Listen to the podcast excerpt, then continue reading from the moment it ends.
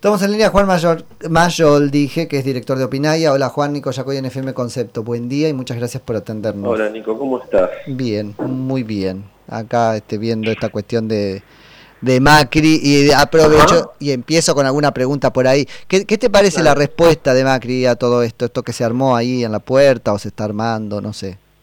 Eh, bueno, son cuestiones políticas que en un, primer momento, me acuerdo cuando Cristina lo hizo, fue bastante cuestionado por parte de, de, Juntos por el Cambio, bueno, hoy hacen lo mismo, ¿no? ¿Que te acordás que Patricia Burrich le prestó el camioncito? ¿Cómo había sido eso? Le garantizó el escenario, ¿no? Le garantizó el escenario, y bueno, se hace todo un show político, claramente. Eh, todo, todo un juego de, ver quién debilita más al otro, más allá de, lo real o no de las escuchas, que parece que fueron ciertas, ¿no es cierto?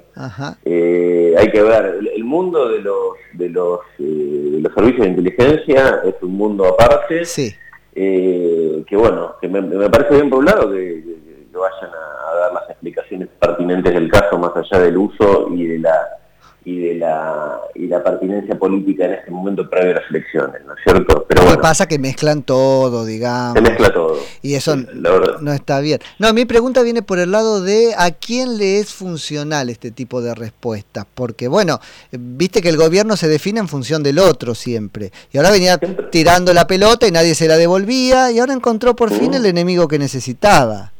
Y claramente es el enemigo más deseable por parte del gobierno. Sí. Eh, dentro de lo que Juntos por el Cambio es uno, de, uno de los dirigentes que tiene menor nivel de, imagen de la sociedad, más alto nivel de rechazo, hay mucha gente que, no le perdona, digamos, la situación económica que, que, entregó, la crisis económica que, padeció el gobierno.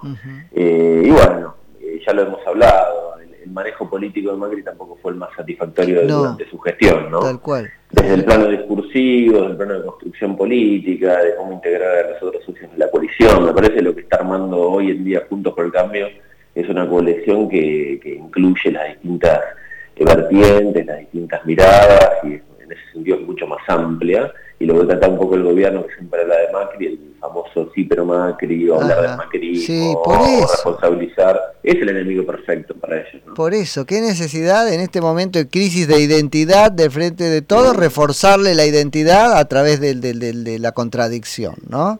Claramente, claramente. Me llama la atención. Un poco, la, estrategia generalizada hoy en día, ¿no? Plantearle la contradicción al otro, y más que proponer, y más que alojar, incluso coincidencias. Fíjate ayer eh, Axel Kicillof, ¿no? Permanentemente se dicen un montón de cosas y permanentemente esas cosas que se, dicen tienen más a afirmar la identidad propia a partir de, la diferencia con el otro. Eh, lo tomaron un poco fuera de contexto Horacio Rodríguez Arreto en una entrevista ayer con, María Donald y habló de que también los monopolios pueden llegar a ser uno de los causantes de la inflación, ¿no? De Axel Kicillof, ¿cómo responde es claro. eso, eh, citando, haciendo irónico, diciendo que cambia sus ideas, en lugar de decir, bueno, a ver, tenemos un espacio para trabajar, eh, pongámonos de acuerdo, la emisión monetaria es, sin lugar a duda, uno de los factores predominantes en la inflación, eh, el dólar, el tipo de cambio y la falta de confianza. La falta de confianza es, en este país es total. Pero bueno. Eh, bueno, lo que pasa es que ahí me parece, ¿no? La, la, reta sí conoce esto que decíamos, ¿no? De la, de, la necesidad de ese otro tipo némesis. ¿Mm? Quiere no hacerle el juego, pero se lo termina haciendo por otro lado porque al final se mimetizan mucho con el frente de todos. Y lo que pasa es que, en algún punto no, no deja mucho margen como para no entrar en dinámica. Acordate el debate eh. entre en la provincia de Buenos Aires un debate que en un punto de vista fue lamentable. ¿Qué espacio le dejaba a Tolosa Paz a Santilli para, para poder exponer eh, sus miradas? ¿no? Eh, es, muy, es muy difícil, es muy difícil jugar el juego tal como está planteado y claramente está planteado de ahí. Ahora la sociedad está jugando, Juan, la sociedad está jugando su juego independientemente mm. casi de las campañas. Pues la campaña del propio Cambiemos, ganador de las pasos a nivel país, mm. fue paupérrima, este, ¿Mm? pésima y ganó igual, a su pesar. Ganó, ganó igual, la campaña fue muy pobre en general, pero, pero bueno, yo viendo las texturas, lo que hay que rescatar es eh, es bueno, si se puede llegar a plantear o no algún tipo de solución a los problemas reales que tenemos. Y en ese sentido, la discusión política es paupérrima, como vos le decís. ¿no? no, veo, no, veo como un diálogo constructivo, eh, porque están los que niegan todo. ¿Qué está haciendo el gobierno con respecto a la inflación hoy en día? Está saliendo con una medida que no va a tener ningún tipo de efecto a, a mediano plazo, quizás paliativo muy de corto plazo pero en realidad lo está, lo está vehiculizando desde el punto de vista para, para construir una idea que los culpables son los empresarios, los intereses concentrados, y un banco central que está emitiendo mansalva, que está generando pases y bolas del ELIX que antes criticaban, y un endeudamiento tremendo, al mismo tiempo que critica el endeudamiento anterior, bueno, es como que, realmente no hay una, un principio de realidad de, convocatoria, un diálogo para resolver los problemas. Ahora está muy bien no prenderse a un diálogo así, porque es como un diálogo de locos. Es un diálogo de locos para, para, para empezar, cuando el quien en teoría convocaría un diálogo, que lo plantean en la publicidad, la propaganda del sí, ¿no? Quiero que sí haya al diálogo para sentarse. Eh, es, un diálogo, es dialogar con un esquizofrénico. Absolutamente. que, que, quiere. Frente a todos es si fuese una persona hoy en día, yo la catalogaría como un esquizofrénico. Quiere, manda aviones y dirigentes a arreglar con el Fondo Monetario Internacional y todo, y en paralelo tenés a a, cánticos y, dirigentes como Máximo Kirchner que están hablando de no arreglar con el fondo, etcétera, etcétera, etcétera, y el mismo Alberto Fernández. Sí, y esto Juan corre por mi, por mi cuenta, no te meto a vos ahí, pero por ahí es un coletazo de la esquizofrenia.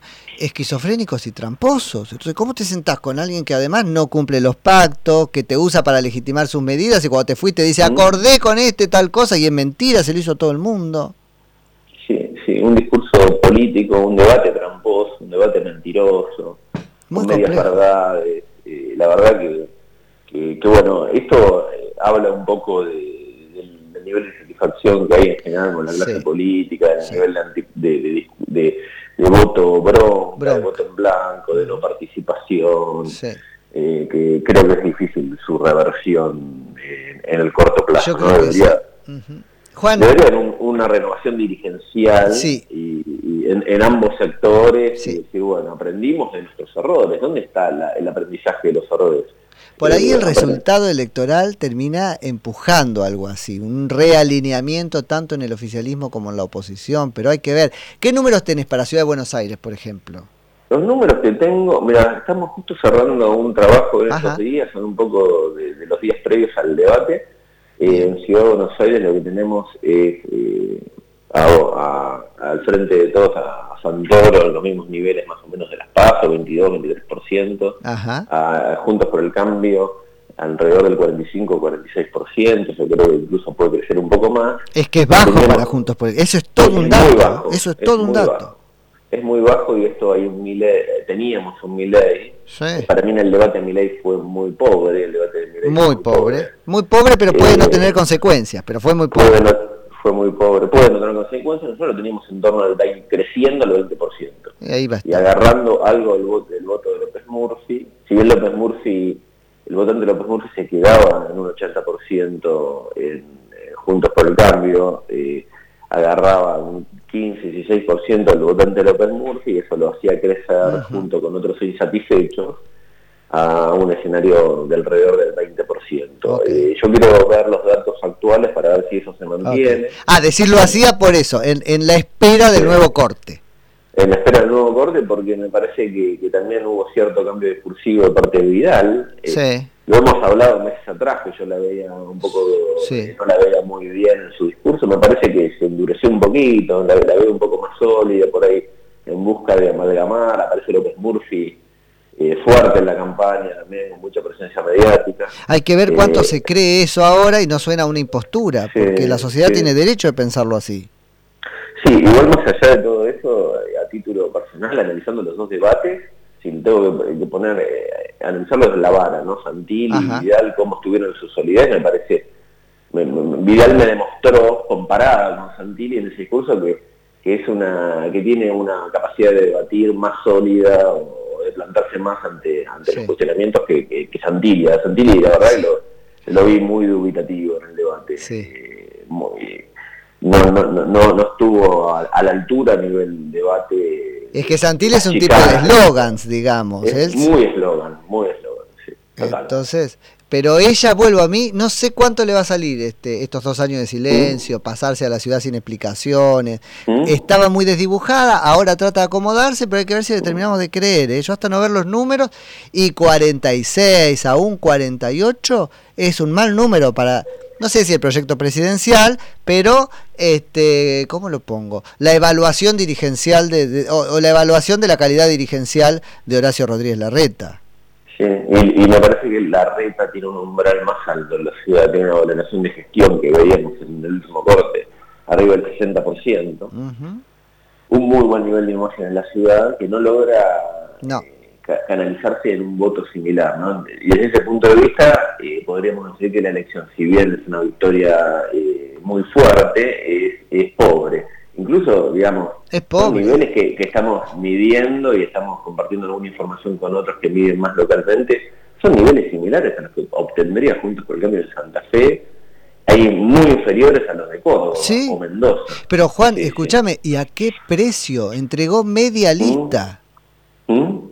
Por eso digo, evaluar la calidad como dirigente de, la red. ¿Entregó media lista para sacar un 48?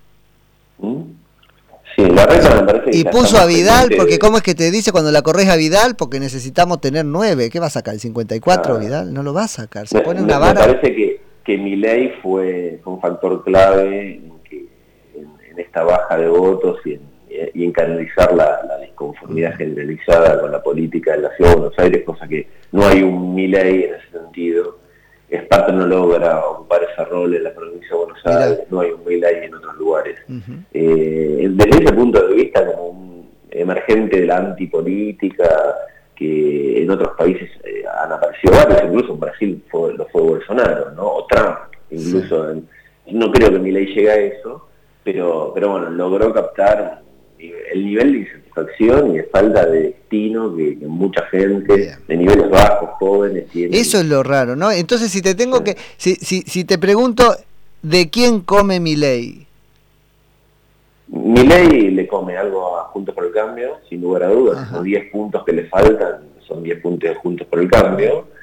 Y eh, también está, está eh, sacándole votos al kirchnerismo. Eh, en, en 2019, si bien fue la elección coincidente con la presidencial y todo, el kirchnerismo obtuvo 30 y algo, 32, 33%, si mal no recuerdo, y hoy están 22, 23%. Las clases bajas, el sur de la ciudad de Buenos Aires, ¿Eh? aquellos que dicen lo voto mi ley, porque eh, porque habla de la casta política y se opone a todo. Ahora todos dicen casta, ¿viste? Ahora todos dicen casta, la izquierda dice casta, eh, la casta judicial, bueno, es como que que todos van, van, van incorporando ese discurso. Desde ese punto de vista, la figura de Milei trae cosas nuevas, aunque, aunque bueno, me parece un personaje muy volcánico como para, para que, tenga eh, posibilidades de, Vamos a ver cómo se cómo, reconduce su perfil eh, sentado en una banca, la tiene peligrosa porque esa banca lo va a invitar a gritar y probablemente hasta sea efectivo gritando para ser este, no simplemente uno más entre 257, pero eh, eso puede minar su, qué sé yo, su, su credibilidad, digamos, en algún punto. Eh, eh, sí, gritar le da resonancia, al mismo tiempo me parece que no es bueno para, la política en general, tampoco los insultos, tampoco lo vi en ese sentido bien a expert en la pero fue un insulto, yo eso me lo, no, me quiero extender, mucho. Sí. diciendo que se, que se tiene que internar el otro, bueno. Eh, claro, me, parece... Pasa que hay veces que son insultantes los argumentos, yo me lo planteo mucho a eso, frente a la mentira flagrante, descarada.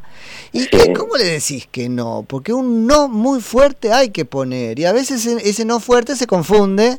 ¿sabe? Expert tiene un estilo que a veces gasta, entonces ese, ese gastar está de más muy soberbio. Esa soberbia está de más. Cuando te forrea se va de mambo. Pero y me parece que hay que hacer como un ejercicio de ser hasta casi zen, ¿no? Para, mm. para poder debatir eh, algunos argumentos. Pero ¿qué se puede construir? Por ejemplo, aunque esté en las antípodas del pensamiento, ¿no? Eh, eh, fijar objetivos básicos. Tenemos que bajar la inflación, tenemos que hacer algo con la informalidad, tenemos que hacer algo con la presión tributaria eh, está bien, del otro lado te pueden responder consignas casi de, centro estudiantes. Eso pasa, claro.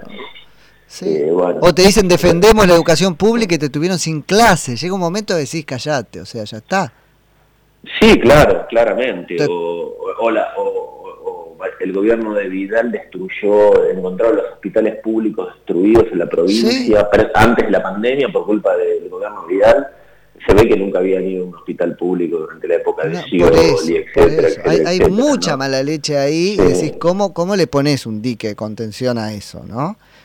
Eh, realmente, realmente por, eso si, si realmente no, no hay un recambio primero de, figuras, de generación y también de, dejar la mala leche discursiva, la mala leche política y hacerse cargo de los errores de, de los quienes gobernaron antes aún enarbolando ciertas eh, eh, eh, ideas que uno puede llegar a defender como ideas, ¿no? Pero bueno, llevadas a la práctica es lo mismo que, bueno, defender al estalinismo, llevado a un caso extremo, ¿no? Sí, sí, sí. entonces, bueno, pero son las medias verdades y la doble vara que, se aplica permanentemente. En, en, el gobierno vos lo ves permanentemente con, con Nicaragua, lo ves con Venezuela, y así, digamos, de los dos lados también podemos encontrar esos casos, ¿no? Juan, te agradezco como siempre muchísimo por la charla. Bueno, un placer hablar con vos, estamos en contacto. Dale, te mando un abrazo. Es Juan Mayol, que es director de Opinaya.